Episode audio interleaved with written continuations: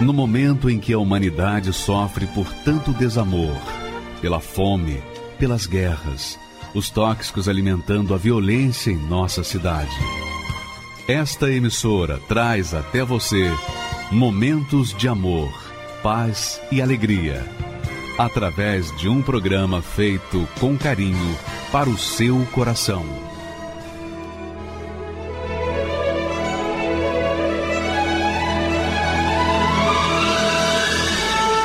E agora, com você, a Palavra Amiga do Bispo Macedo.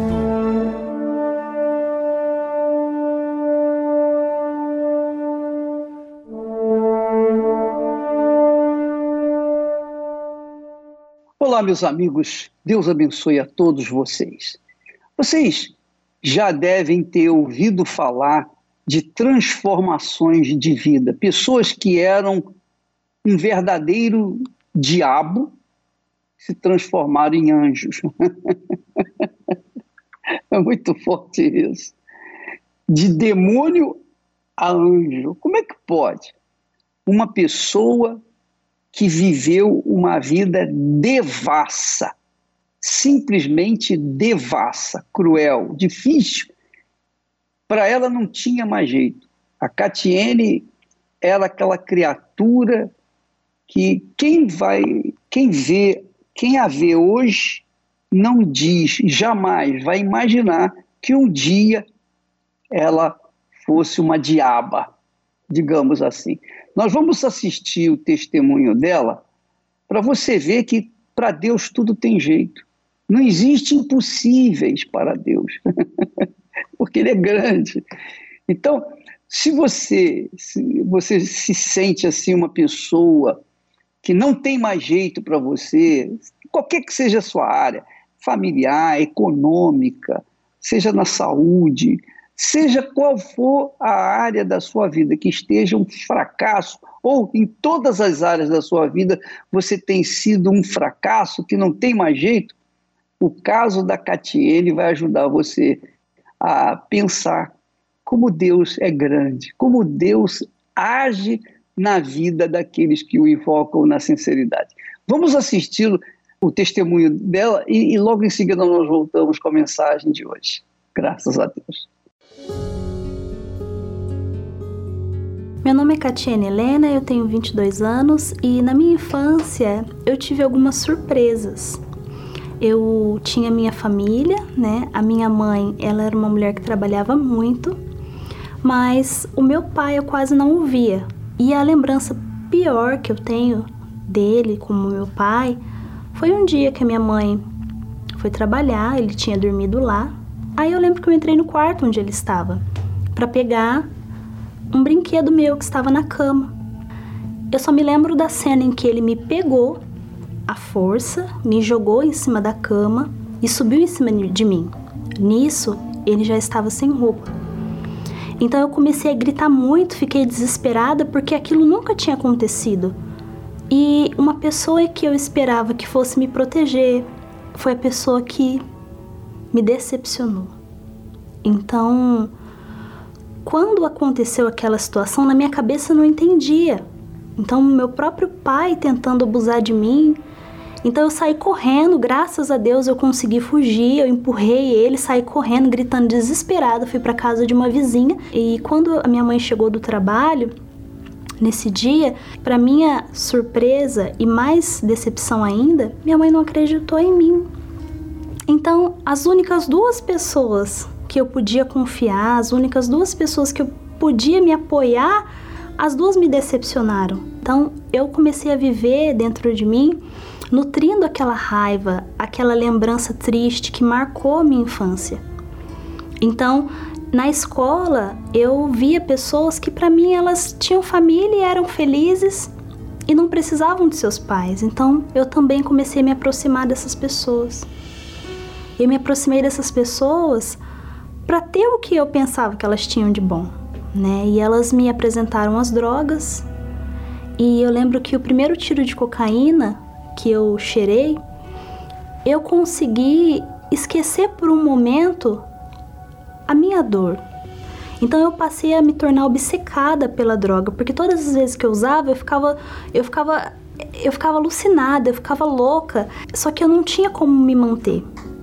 E, e aí eu tive uma oportunidade é, de eu lembro que eu estava na rua com uma amiga e passou um carro e esse carro parou e chamou a gente para entrar.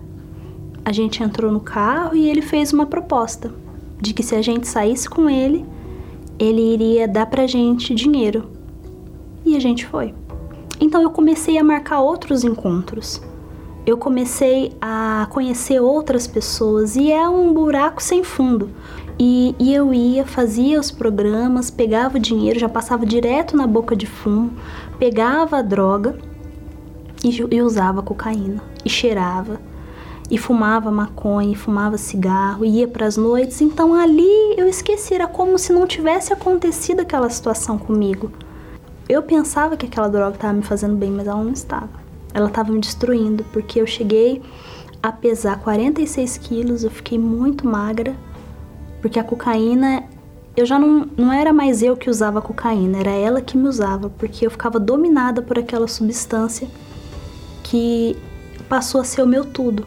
E minha mãe ficou desesperada, eu não dava mais notícia. Ela, eu não atendia as ligações dela. E ela foi buscar ajuda, ela buscou ajuda na igreja católica, ela buscou ajuda no centro espírita. Minha mãe fez de tudo e ela tentou me prender dentro de casa, mas ela não conseguiu. E aí, por fim, ela foi buscar ajuda na, na polícia também. Ela fez um boletim de ocorrência, né? E lá na boca de fumo, traficando. Eu lembro de um dia que eles me pegaram. Eu estava lá vendendo e quando eu fui entregar né, para o cliente, passou o cliente, e aí quando eu menos esperei, a polícia veio e me pegou em flagrante. Eu cumpri a medida socioeducativa por seis meses, assinando carteirinha em liberdade. Só que saindo de lá, não passou dois dias, eu já estava na biqueira de novo. E fui presa pela segunda vez, mas só que dessa vez deu formação de quadrilha, pois eu estava com um grupo de amigas. A minha mãe, ela viu na televisão, em uma das madrugadas que ela já não dormia mais, ela viu no programa de televisão a Igreja Universal oferecendo uma oportunidade, falando de um Deus que trazia transformação de vidas, que trazia restauração de famílias. Eu lembro que eu peguei minha mãe de joelhos, orando, falando com Deus, o programa de televisão estava ligado e aquilo me tocou tanto, me marcou tanto que eu pensei, poxa, ela tá orando por mim. Eu só faço ela sofrer, fiz ela ir na delegacia, fiz ela ir me buscar, presa, xingo ela de todo quanto é nome, e ela tá aqui orando por mim. E eu lembro que numa madrugada eu fui, comprei a cocaína, voltei para casa como de costume, mas dentro de mim aquele dia eu, eu não estava usando a cocaína por prazer. Eu já estava usando ela por obrigação, porque eu não conseguia mais ficar sem. Então já não tinha mais prazer. Eu, eu sentia dentro de mim um, um desejo de parar de cheirar, de parar de usar droga, só que eu não conseguia. Eu não conseguia parar, era muito mais forte do que eu. E aí eu eu lembro que naquela noite eu olhei para o programa de televisão e estava dizendo na, na mensagem que eu poderia ser curada. Na reunião havia cura, havia libertação e que existia um Deus que poderia me salvar. Eu tinha duas opções naquele dia: ou me matar ou confiar em Deus. Mas eu falei: não, Deus, eu creio. Se o Senhor existe, então me dá um sinal. E eu fui para a cama e dormi.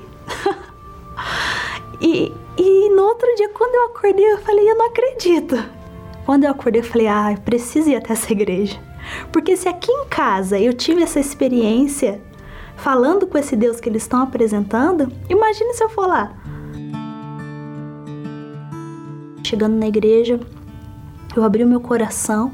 Foi um alívio, foi um peso que saiu das minhas costas tão grande que eu precisava de mais. Eu fiquei tão feliz que eu saí de lá falando para todo mundo. Então eu precisava de mais. E eu comecei a participar das reuniões, eu comecei indo na Eu lembro que eu fui na quarta, eu lembro que eu fui na sexta, eu lembro que eu fui no domingo e aí eu queria ir todos os dias para a igreja. Mas aí teve um dia que eu estava na reunião e o pastor falou assim: "Você você precisa abandonar a sua vida". Né? Eu lembro até que, daquele versículo: "Quem perder a sua vida por amor de mim, achá-la". Eu falei: "Ah, eu nunca achei uma vida feliz.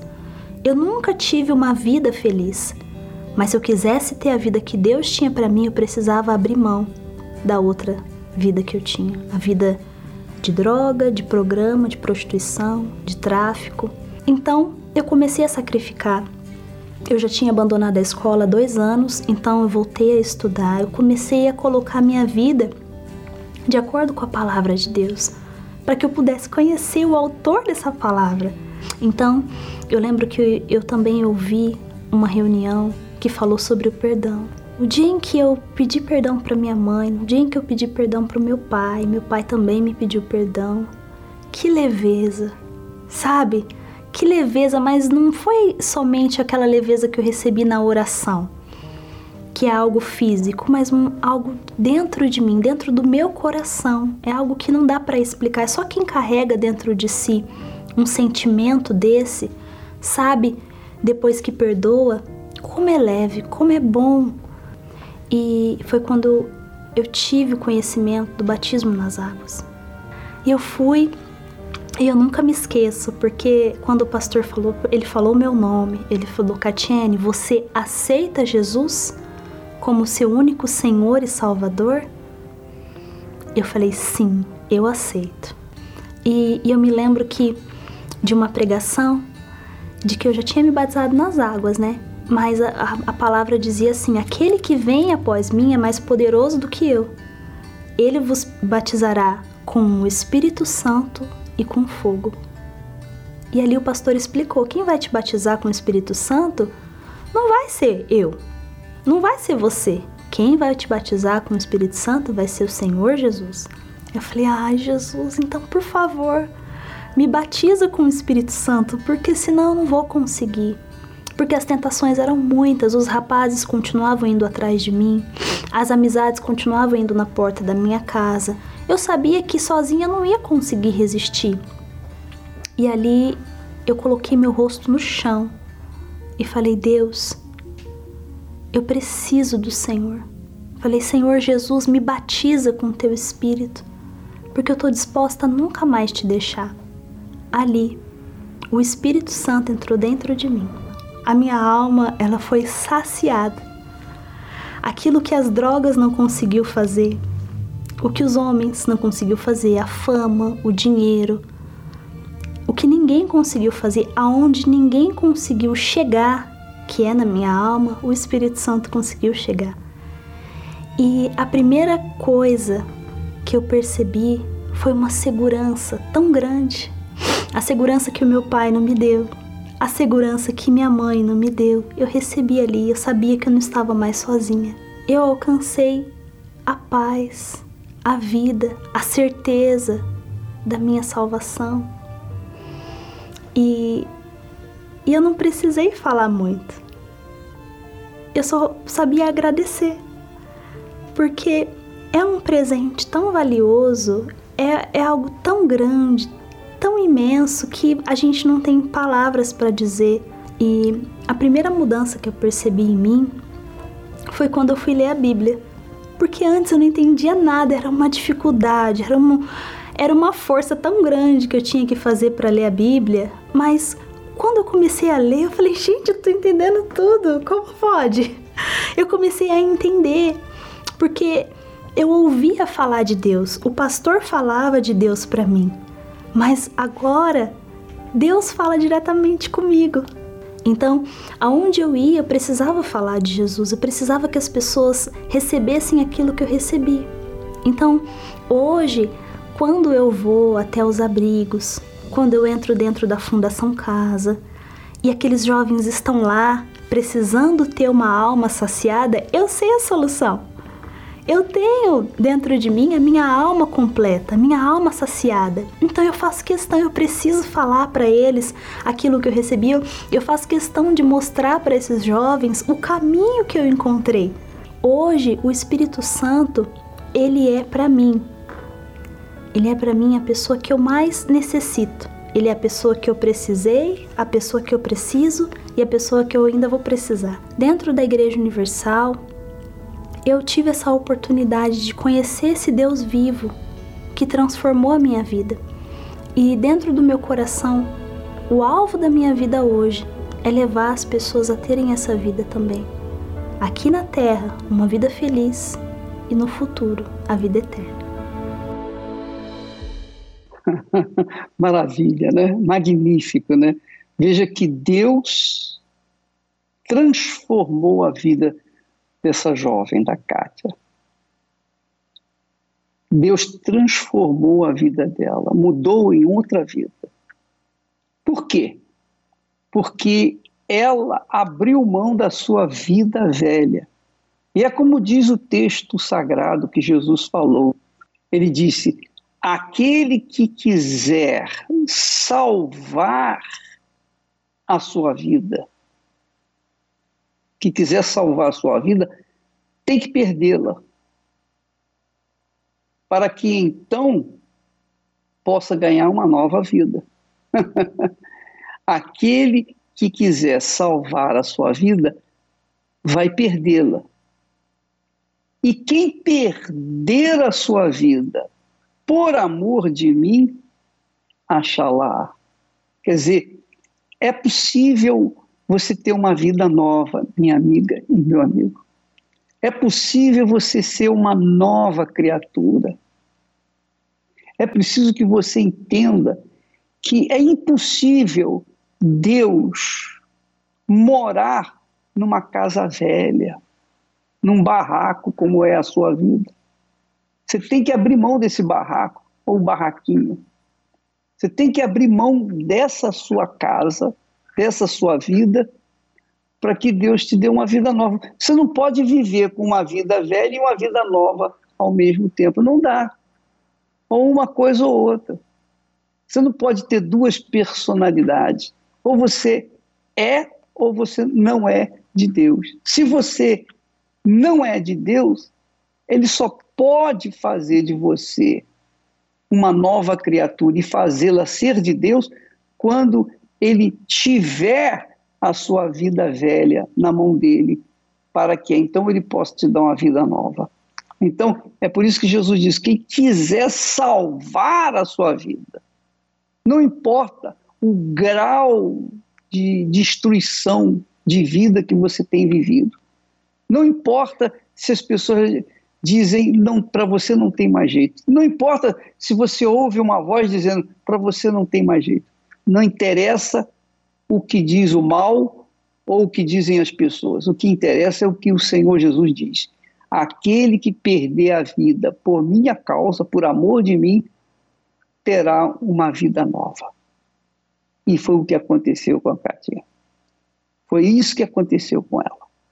E você que deseja essa vida nova, acompanhe essa programação até o final. Você vai ver que Deus não mudou só a vida da Catiane, ele muda a vida de todas as pessoas, todas as pessoas que se entregam. É claro que aqueles que não se entregam, que fingem entregar, então vão viver uma vida hipócrita. Não vai ter como Deus fazer alguma coisa. Ou você se entrega ou você não se entrega. Se você se entregar, então você vai receber uma vida nova. Se você não entregar, você vai continuar com essa mesma vida que, que você escolhe? Qual é a opção que você tem? Você tem a opção de continuar vivendo a mesma vida ou a opção escolher viver uma vida nova? Mas essa vida nova depende de você abrir mão da sua vida velha. É isso que Deus tem para aqueles que o invocam. Nós vamos mostrar com mais testemunhos de que isso é possível, não só na vida de uma pessoa ou outra, casos pontuais. Não, isso é possível na vida de todos, todos os que verdadeiramente creem no Senhor Jesus. Mas crer no sentido de compromisso, no sentido de entrega, no sentido de sacrifício da própria vida para receber uma vida nova. É assim. Com Deus é assim: você dá, você recebe. Se você não der, você não recebe. Tudo depende do que você dá também. Se você dá metade, você não pode esperar o todo de Deus. Você tem que dar o seu 100% para Ele. Sua vida por inteira no altar. Então Deus, da forma completa, total, a plenitude de Deus, a plenitude do Criador, vem e inunda o seu ser e faz de você uma nova criatura. Vamos assistir mais esse testemunho que também vale a pena você aumentar o volume do seu receptor para você poder ver e não perder nenhuma só de suas palavras, por favor.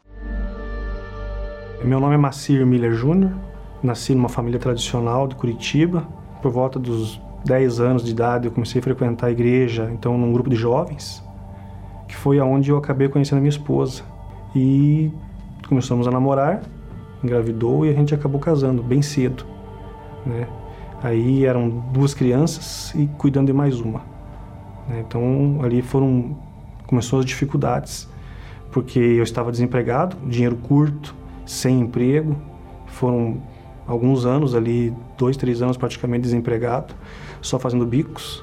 A minha esposa ela tinha muitos problemas é, espirituais, porque, por exemplo, ela desligava uma luz e saía correndo porque ela via os espíritos dentro de casa. Ela um dia chegou em casa e correndo à tarde e foi ligar a televisão. Enquanto trocava de roupa rápido, ele trocou de canal e passou uma mensagem da, da igreja chamando você que tem problemas espirituais, né, e vê vultos, alguma coisa nesse sentido, tentou suicídio, venha nesse endereço que a gente vai te ajudar. Quando ela comentou comigo que iria na igreja, ela falou que na igreja universal, eu falei para ela, você pode ir em qualquer igreja, menos nessa. A mídia falava muito mal da igreja, né? Então eu falei para ela que não queria que ela fosse na igreja. Mas ela não me deu atenção e começou a ir, mesmo assim. E as coisas começaram a mudar. Aquilo foi, eu vi, eu vi mudança nela. Ela começou a ser uma pessoa melhor, né? Foi, as coisas foram acontecendo, foram evoluindo. Até que ela começou a me chamar para ir para a igreja. Eu falei: "Não, eu não vou". Até que um dia ela falou assim: "Vamos comigo uma vez. Se não acontecer nada, se você não gostar, você não precisa ir mais". Até, ela, ela gostava de ir na reunião das sete da manhã. Eu falei para ela, não, mas eu não gosto de levantar cedo, eu levanto cedo a semana inteira, eh, vamos um pouco mais tarde. A gente foi numa reunião de nove e meia. Quando eu cheguei, a gente sentou na metade da igreja para trás, eu senti paz ali dentro daquele lugar, né? Foi transmitindo uma paz e eu comecei a vir com ela todo domingo. Era diferente do que eu costumava ir no grupo de jovens ou na, na outra religião que eu frequentava. Era algo diferente. Eu sentia paz naquele, naquele ambiente, né? E assim a gente veio vindo. Só que eu não tinha formação, né? Eu tinha ali só o, colegial básico e eu falei, eu quero estudar. Foi onde eu comecei a estudar, né?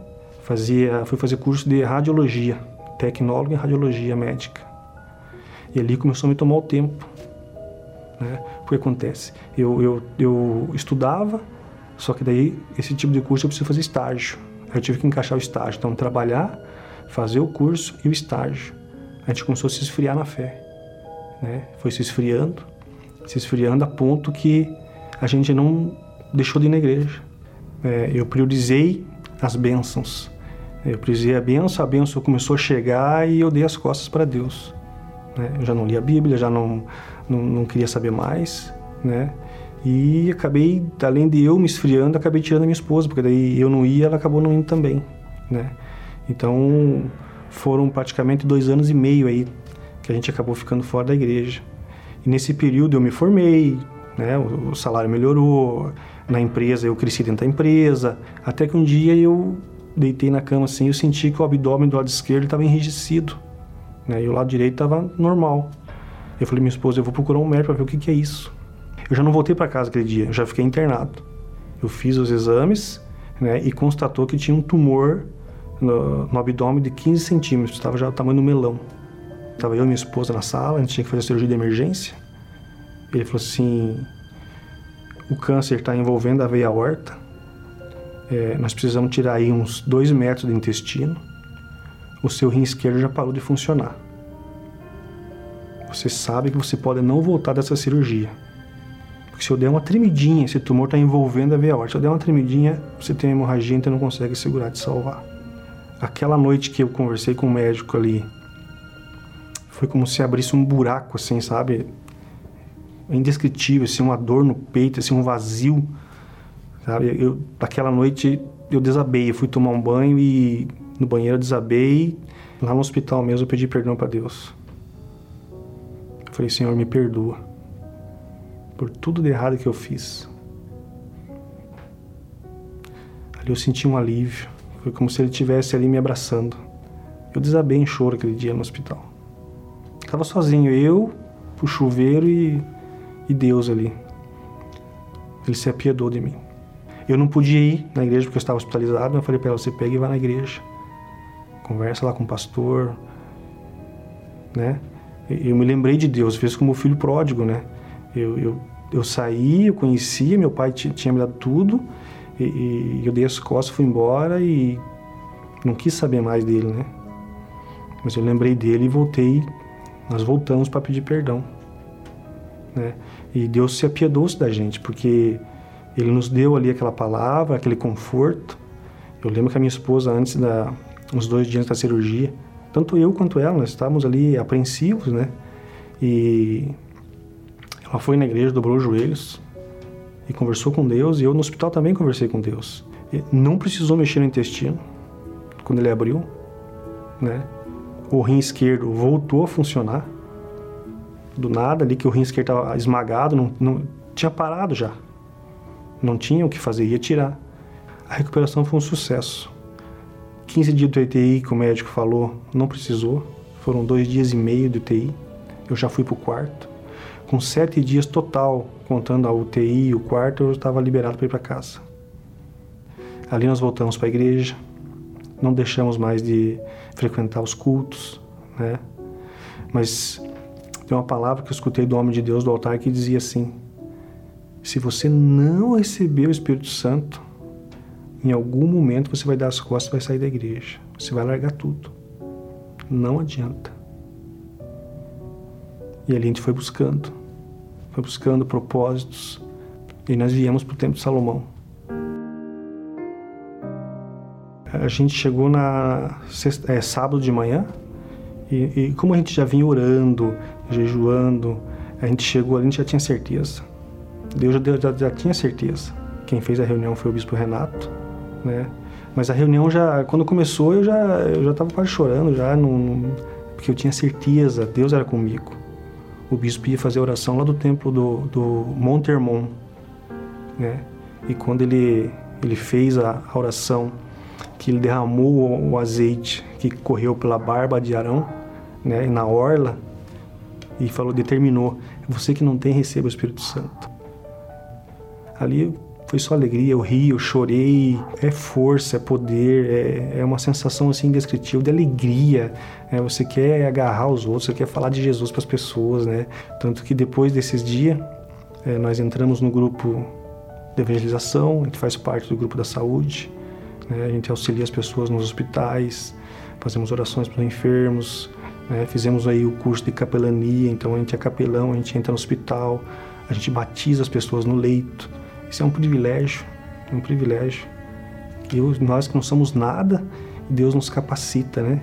né? Então é, é, é um privilégio poder servir esse Deus tão grande. E Deus é maravilhoso porque Ele não deixou faltar nada, né? Ele, ele me capacitou, eu me formei, tenho um emprego maravilhoso, tenho um filho abençoado, minha esposa abençoada, nosso casamento é uma bênção, né? Do dia que nós estamos no lua de mel desses 27 anos de casado até hoje, né? É uma parceira, a gente gosta de fazer todas as coisas junto. Deus não deixa faltar nada, casa, para quem morava um dia de casa de madeira, cheio de bichos, né? Hoje nós estamos morando num triplex, né? Então Deus tem honrado. Mas nada disso se compara com o Espírito Santo. Nada se compara com o Espírito Santo. É, eu sou um homem antes, eu era um homem antes e sou um homem hoje.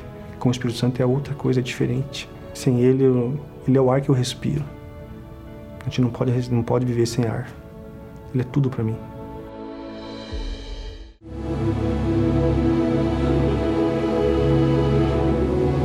O corpo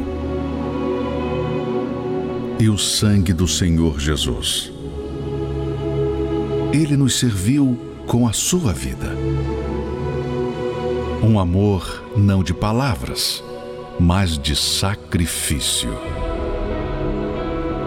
Seria justo oferecermos apenas uma parte para alguém que por nós se entregou por inteiro? Participar da Santa Ceia é fazer um voto dizendo: Assim como o Senhor se sacrificou por mim, eu também me sacrifico totalmente por ti. Isto é muito mais que um pedaço de pão, um cálice de suco de uva é o símbolo do nosso casamento com Deus. Nesta quarta-feira, a Santa Ceia do Senhor, às 10, 15 e às 20 horas, no Templo de Salomão, Avenida Celso Garcia, 605, Brás, e em todas as igrejas universal do Reino de Deus. É, a Santa Ceia é uma oportunidade de ouro para você receber o batismo com o Espírito Santo. Você sabia disso? Porque a Santa Ceia é a renovação dos seus votos, os votos da sua vida com Deus, da sua dedicação para com Deus. Quando nós participamos da Santa Ceia, você sabe, a Santa Ceia é uma é um símbolo, é um, uma representação do sacrifício de Jesus por nós. Jesus tomou o cálice da maldição, ele tomou o cálice da maldição, assumiu a morte, o sacrifício dele pela nossa vida, para comprar a nossa alma, para resgatar a nossa alma. E a Santa Ceia não é nada mais, nada menos do que uma concordância de cada um com aquilo que Jesus fez. É como fosse assim: Jesus dizendo: Olha, aqui está a minha carne e o meu sangue. Quem não participar, quem não comer da minha carne e não beber do meu sangue, quer dizer, quem não participar do meu sacrifício, quem não se sacrificar por mim, como eu me sacrifiquei por ele, esse não tem parte comigo. Mas quando alguém participa da Santa Ceia, está concordando em tomar o cálice da salvação que Jesus oferece. Ele tomou o cálice, Jesus tomou o cálice da maldição para poder oferecer para nós o cálice da salvação, o cálice da bênção. Agora, se a pessoa rejeita o cálice da bênção, da salvação, então ela fica isolada, ela segue nesse mundo sem a presença de Deus. Mas quando ela participa da Santa Ceia, ela está dizendo: Oh meu Deus, eu aceito, eu aceito, eu me submeto às regras dessa aliança, desse pacto contigo. Ao comer deste pão e beber deste cálice, eu concordo em sacrificar a minha vida para te seguir. Sacrificar a minha vida por ti. Da forma como o Senhor sacrificou por, por mim, eu também me sacrifico por ti.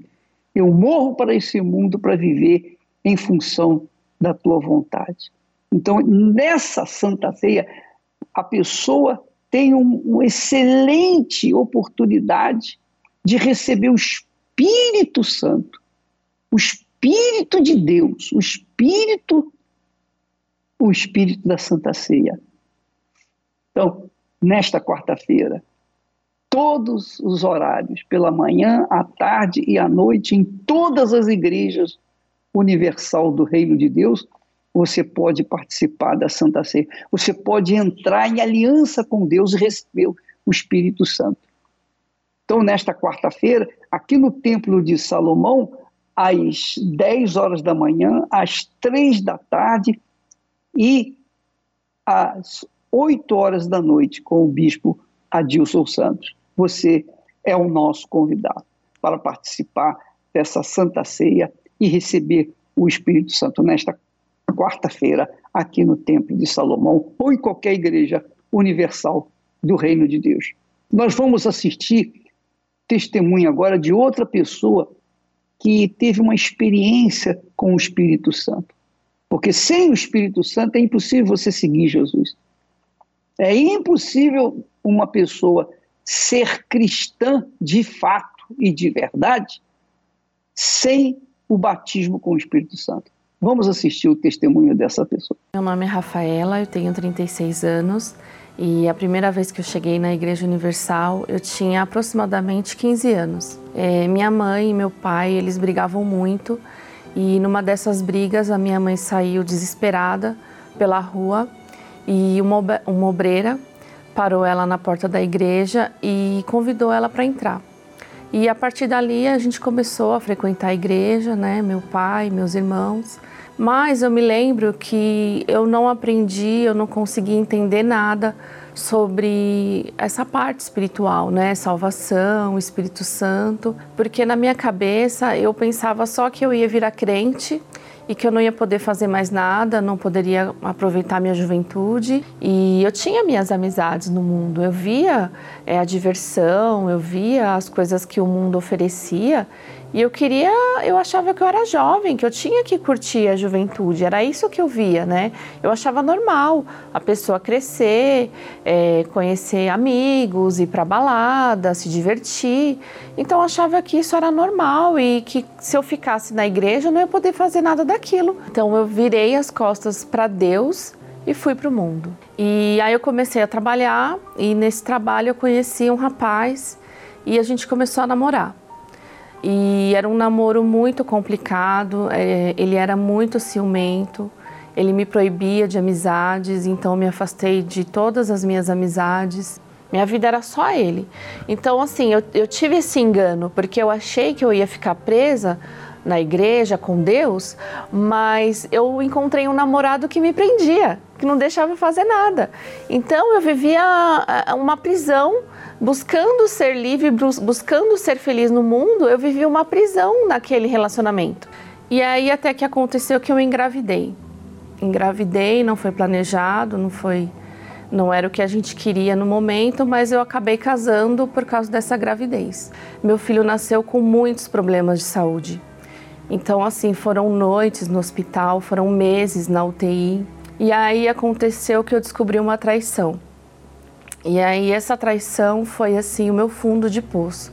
Eu não conseguia aceitar, eu não conseguia entender, né? Então eu não tinha mais paz, eu não tinha mais tranquilidade, né? Eu me lembro de ter pensamentos suicidas, né? Às vezes eu estava dirigindo o carro com o meu filho e vinha uma voz: bate o carro no poste, sabe? Acaba com a sua vida e a do seu filho, para o seu filho não ficar sofrendo sem mãe, mas eu não tinha coragem, mas eu tinha esses pensamentos, eu pensava em tirar minha vida. E até que um dia no trabalho, eu lembrei da igreja. Ninguém me convidou. Eu fui sozinha. Eu vi o pastor pregando no altar e eu fiquei tão feliz, eu fiquei assim, toda aquela força que ele tinha parece que entrou em mim. Eu saí de lá com força, com disposição de lutar, sabe? A minha ficha caiu, sabe? Eu vi que eu fiz a escolha errada, porque com 15 anos eu poderia ter ficado na presença de Deus e ter poupado todo esse sofrimento na minha vida, porque naquela época eu não tinha problemas, né? E 10 anos depois, aos 25 anos, eu voltei com todos os problemas, né? Eu tinha problema financeiro, eu tinha problema de saúde, eu tinha problema na vida sentimental, meu casamento destruído, eu tinha todos os problemas. E aí, naquele dia, eu conheci a misericórdia de Deus, porque Deus falou para mim: você fez a escolha errada, mas se daqui para frente você me escolher, então eu vou mudar a sua vida, a sua vida vai mudar. E aí nasceu uma força dentro de mim, uma sede de mudar, de deixar tudo. E foi o que eu fiz. O principal foi eu entender que o problema era eu, que eu tinha que mudar, que eu tinha que é, fazer a vontade de Deus. E aí, na hora da busca, eu busquei com todas as minhas forças, porque eu tinha aquela sede, eu queria uma transformação. E eu busquei e falei para Deus: Meu Deus, eu já entreguei tudo. Sem o Senhor, eu não, não sou capaz de, de, de nada. E então o Espírito Santo veio sobre a minha vida. Na hora eu senti aquela certeza, aquela alegria, aquela paz, sabe? Eu consegui. O Espírito Santo veio sobre a minha vida e falta palavras para explicar aquele momento, mas a partir dali eu saí falando para as pessoas: olha, eu encontrei a verdadeira felicidade, que é o Espírito Santo. Quando o Espírito Santo se apossou de mim, então eu conheci o amor de Deus. Eu, eu, eu soube o que é ser amada, porque o Espírito Santo me amou. Me, me amou, me chamou e, e, e curou todas as minhas feridas. Então hoje eu sei o que é o amor verdadeiro que vem de Deus. Hoje nós somos muito felizes, nós temos um relacionamento abençoado. Ele é um pai para o meu filho, eles se dão muito bem. Eu penso que dentre tantos seres humanos na Terra, o Senhor olhou para mim. Ele me escolheu, ele me chamou. Então, é a maior bênção, a maior alegria que eu tenho é essa, é o Espírito Santo dentro de mim. É a maior felicidade da minha vida. Eu já vivi bastante experiências, né? Já tive meus filhos, eu já conquistei casa, carro, eu já fiz viagem internacional, mas nada disso brilha meus olhos, porque a maior felicidade, a maior grandeza é o Espírito Santo. Então é com ele que eu quero ficar até o fim. A Igreja Universal é, é a, foi a ponte, né? É a ponte que me ensinou o caminho para chegar até Deus, que me levou até o Espírito Santo, é, que me ensinou e que me ensina até hoje a praticar a fé. Então tudo que eu conquistei, tudo que eu aprendi, que eu continuo aprendendo, é graças à Igreja Universal. Meu nome é Valéria, eu tenho 40 anos e eu sou psicóloga. Eu frequentava uma outra denominação e o tempo dedicado a esse estudo era unicamente declarando que a Igreja Universal é uma seita. E isso foi falado por todos que ali participavam da igreja, daquela reunião, daquela escola, que realmente era uma seita, que só pregava heresias no que concerne a teologia da prosperidade, a charlatanismo, a os pastores só pedirem dinheiro, então fazerem parte de uma quadrilha e que o, cabeça dessa quadrilha era um bispo de Macedo. O bispo de Macedo, para mim, era um charlatão, um mentiroso, safado, que propagava somente mentiras. Eu é, cresci com essa ideia fixa, preconceituosa contra a Igreja Universal. Então, eu propagava isso também. Eu falava que aquilo tudo que era passado na Igreja Universal não era verdade, aqueles testemunhos não eram verídicos. Paralelo ao que eu ouvia falar da Igreja Universal, quem era a Valéria? A Valéria era uma psicóloga, pós-graduada, casada com engenheiro civil, sofria muito com a asma, usava muitas bombinhas e assim foi indo. Há um louvor que diz que quem chora para Deus tem resposta. Então a minha fé era baseada nisso. Vou chorar, vou falar com Deus. E a minha vida era pautada por isso. Eu vivi uma vida de humilhação, Vim do interior para cá em 2015 e fui morar de favor na casa dos meus pais. Nós fomos morar no porão na casa dos meus pais. E foi uma época bem difícil, muito difícil, porque meu esposo estava sem trabalho, eu estava sem trabalho, é, com contas para pagar, uma criança para alimentar e vivendo ali de favor. Meu esposo estava acompanhando assiduamente a Universal do Reino de Deus nas redes sociais. E ele ouviu falar que ia ser lançado o filme Os Dez Mandamentos. Então, meses antes, ele comprou os ingressos para nós assistirmos. E ele me fez um convite. Nós assistiríamos ao filme, almoçaríamos na rua e, após isso, iríamos para uma reunião na igreja do Braz. Tá bom, aceitei. Um passeio familiar seria legal. Assistimos ao filme, almoçamos e fomos em direção à igreja ali no Braz. Foi a primeira vez que eu pisei o pé na Igreja Universal e na minha cabeça jamais eu pisaria o pé na Igreja Universal. Eu fui ali como uma espectadora, apenas para acompanhar meu esposo. Dentro de mim dizia: nada disso vai me contaminar, nada disso eu vou levar para mim. Só que foi muito diferente. Eu cheguei lá, fui muito bem recebida. Eu lembro que no dia é, havia o clamor pela água e ao meu lado havia uma senhora sentada com muitas garrafas de água. E o pastor estava na, no momento do clamor falando, né? Essa água é para sua família, para levar para um parente, para alguém que está no vício. E eu olhei para aquela senhora e pensei: essa senhora deve estar com muitos parentes problemáticos, com problemas. Eu não, não havia ido preparada, não tinha levado nenhuma garrafinha de água. Mas aquela senhora me chamou a atenção porque ela doou da sua, da sua água para mim. Ela gentilmente, toma aqui, senhora, uma garrafa de água. E eu fiquei, não, senhora, mas não é para sua família? Ela disse, não, senhora, de bom, de bom grado, toma aqui, aceita minha água. Aquilo mexeu comigo. E ao sair de lá, me chamou a atenção e eu fiquei me perguntando, me indagando. A vida toda me falaram que a Igreja Universal era uma seita, mas em momento algum, no que tange a palavra de Deus, o pastor fugiu da palavra. Meu esposo falou: Vamos hoje numa reunião lá no templo? Falei, vamos. Especificamente nesse dia, eu já entrei diferente, eu entrei desarmada. Quando terminou a reunião, que o bispo levanta a mão e diz tchau, nós não queríamos levantar da cadeira. A gente queria ficar naquele lugar, porque nos trouxe uma paz muito grande. Então nós voltamos na quarta, voltamos na sexta, voltamos no domingo e cada dia era melhor tudo mudou nas nossas vidas. Eu fui curada da asma que sofri durante 38 anos. Hoje, para honra e glória do Senhor, a minha vida é completamente outra. Eu que morei de favor num porão que eu andava seis passos, hoje comprei minha segunda casa.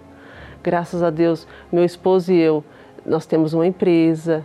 Graças a Deus, temos multiplicado os clientes. A nossa filha recebeu o Espírito Santo ano passado, quer ser obreira também, o que é a Igreja Universal para mim hoje é a minha mãe. O bispo hoje para mim é o meu pai, meu pai na fé. A Igreja Universal para mim hoje é a minha escola. A faculdade que eu fiz não, não chega aos pés. É um aprendizado todos os dias, todos os dias, um aprendizado riquíssimo riquíssimo, é extraordinário, não tem palavras para colocar. Eu sou muito grata à Igreja Universal pelo que eu vivi, pelo que eu aprendi, pelo que vai vir ainda. O bem maior que eu recebi na Igreja Universal foi verdadeiramente o Espírito Santo. Me acompanha todos os dias, está comigo sempre me dando paz, alegria, certeza da minha salvação é, sabedoria, inteligência, tudo, tudo, tudo, tudo, tudo. Hoje, tudo.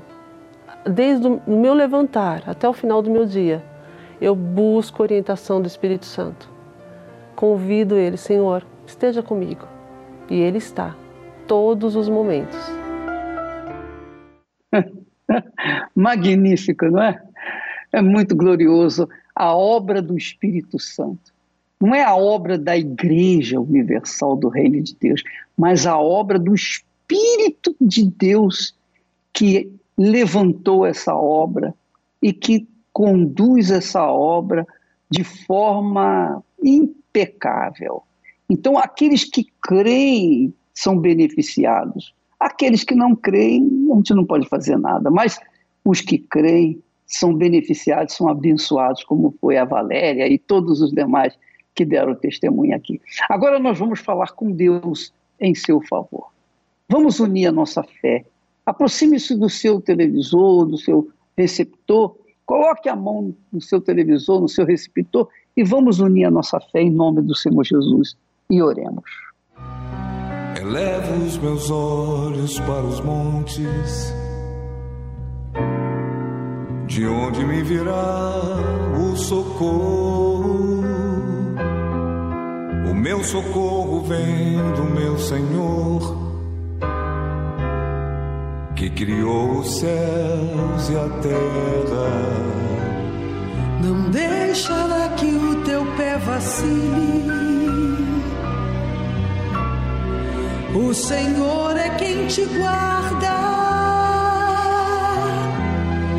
Não dormirá o guarda de Israel, pois ele é o teu socorro.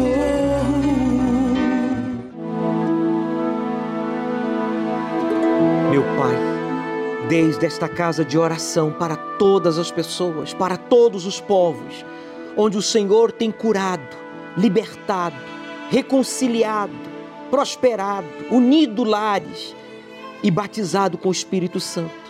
Eu peço ao Senhor, em um nome do Senhor Jesus, consagra esta água e dá um sinal para esta pessoa que está pensando na morte, na separação, em deixar tudo e fugir. Esta pessoa que está desacreditada, desacreditado dela mesma, da vida, da família, de tudo Deus dá um sinal para ele agora, em casa, no hospital, no trabalho, não importa o lugar. Esteja ele no presídio, debaixo de uma ponte, esteja ele em uma mansão, em um palácio, seja ele pobre ou rico, use esta água, Deus vivo, e liberte agora o que crer, pois eu a declaro consagrada. Beba, meu amigo, desta água e receba um sinal de Deus, pois foi Ele que marcou um encontro com você por meio desta programação. Toda dor, toda doença, todo vício, toda depressão, agora, em o nome do Senhor Jesus, diga: saia! Oh, meu Pai, o Senhor falou com ela, com ele, o Senhor provou para ela que o Senhor ressuscitou dentre os mortos. Os casos verídicos aqui exibidos provaram que quem se batizou nas águas e sepultou a velha vida de verdade, recebeu o teu espírito e foi transformado. Que o mesmo aconteça com esta pessoa que toma a decisão agora de se batizar nas águas e receber o teu espírito. Oh Deus, abrace a todos, receba a paz, meu amigo receba forças para buscar a Deus e coragem para obedecê-lo. Meu Pai, a todos que já se batizaram nas águas no mês de janeiro, no mês de fevereiro, sejam guiados por teu Espírito e que eles sejam brevemente batizados com o Espírito Santo.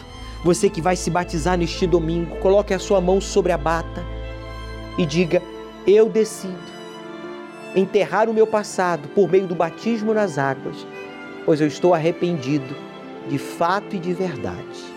Em nome de Jesus. Amém. E graças a Deus. Você não vai ter nada, mas será feliz. Essa é a promessa do projeto de poder para o mundo até 2030. Consegue imaginar esse cenário? Quando o secretário-geral da ONU, Ban Ki-moon, falou de um sonho de um mundo de paz e dignidade para todos, isso não é diferente de quando os comunistas prometeram ao povo um paraíso dos trabalhadores. Por meio de uma mídia controlada, as populações em massa serão informadas de que tudo se trata de salvar o meio ambiente e acabar com a pobreza. Uma nova humanidade, um único mundo, um único governo, um sistema econômico, uma única religião. Mas para isso é preciso eliminar o ser humano tradicional, mudar os conceitos da moralidade ainda existentes e os valores cristãos mudar o conceito de posse, levando o Estado a um controle maior e concentrando as riquezas em um pequeno grupo. Tirando o direito de fala das massas. Dessa forma, a juventude atual cresce nessa nova realidade, se adequando e não trazendo problemas à implantação desse novo sistema. No ano de 2020, a classe média, responsável por movimentar 49% da economia, foi quem mais sofreu perdas, pois essas pessoas, em grande parte, são donas de pequenas empresas, as mais afetadas durante a pandemia. Enquanto os bilionários ficaram quase 30% mais ricos durante a pandemia. Mas não se engane. Se examinarmos mais profundamente o que a ONU está tentando fazer, veremos tendências perturbadoras para pôr em prática um plano tão ambicioso que significaria o controle global, um dos passos mais importantes é a digitalização da moeda. Em poucos anos teremos a extinção do dinheiro impresso e passaremos à moeda digital. 80% dos bancos centrais do mundo já iniciaram projetos para desenvolvimento de moedas digitais e isso inclui o Banco Central do Brasil cujo presidente, inclusive, já falou que imagina o real digital em circulação até 2022. Enquanto ao longo da história sempre isolou-se doentes e os saudáveis seguiam a rotina, tomando os devidos cuidados, nações em peso isolaram seu povo em casa durante todo o ano e adentrando 2021 mesmo que não houvesse redução comprovada de contaminação em relação a outros países que não praticaram o lockdown. O que estamos vendo parece mais o exercício de treinamento, uma simulação para verificar o que funciona e o que não funciona, para finalmente dar início a um plano efetivo. Não julguem apenas pela aparência, mas façam julgamentos justos. Não seja resistente às tentativas do Espírito Santo de atraí-lo para a fé em Cristo. Jesus pode voltar antes de terminar esta década. Domingo, às 18 horas, o estudo do Apocalipse. No Templo de Salomão, ao pôr do sol, na reunião do encontro com o Espírito Santo. Chegue cedo. Aos domingos às 18 horas, temos estudado o livro do Apocalipse, pois o Senhor Jesus revela que a mornidão espiritual nem sempre é visível ao olho nu. Na maioria das vezes, ou na maior parte dos casos, o morno parece perfeitamente santo por fora. Mas não adianta frequentar a igreja, cantar louvores, decorar versículos bíblicos, evangelizar, jejuar religiosamente e não praticar nenhum ato ilícito exteriormente. Se você, meu amigo, não viver em obediência à palavra de Deus, nas coisas que ninguém consegue ver, você acaba se tornando uma pessoa morna na fé. Entre os frios você se sente quente, entre os quentes você se sente frio. Viver a palavra de Deus é a prática da fé. É, sobretudo, obedecer ao Senhor Jesus, doa quem doer, contrariando inclusive o seu próprio eu. Como disse Jesus, negue-se a si mesmo, tome a sua cruz e siga-me. E isso inclui perdoar aos que nos ofendem, orar pelos que nos perseguem, amar os que nos, não nos amam e levar a luz por onde estivermos. A única maneira de conseguir viver essa palavra e ser preenchido pelo Espírito Santo. Meras práticas religiosas ou discurso religioso não têm validade para Deus. O que ele realmente leva em conta é a nossa obediência à Sua palavra. Por isso, não brinque com a sua salvação. Hoje pode ser o seu último dia de vida e a sua alma é o bem mais precioso que você possui. Devemos estar prontos para sermos arrebatados hoje em um abrir e fechar de olhos, irmos ao encontro do Senhor Jesus nas nuvens, se Ele vier nos buscar. Aceite o desafio de obedecer à palavra do Deus vivo e Ele transformará a sua vida. Aos domingos, às 18 horas, estudamos o livro do Apocalipse no Templo de Salomão. O Senhor é quem te guarda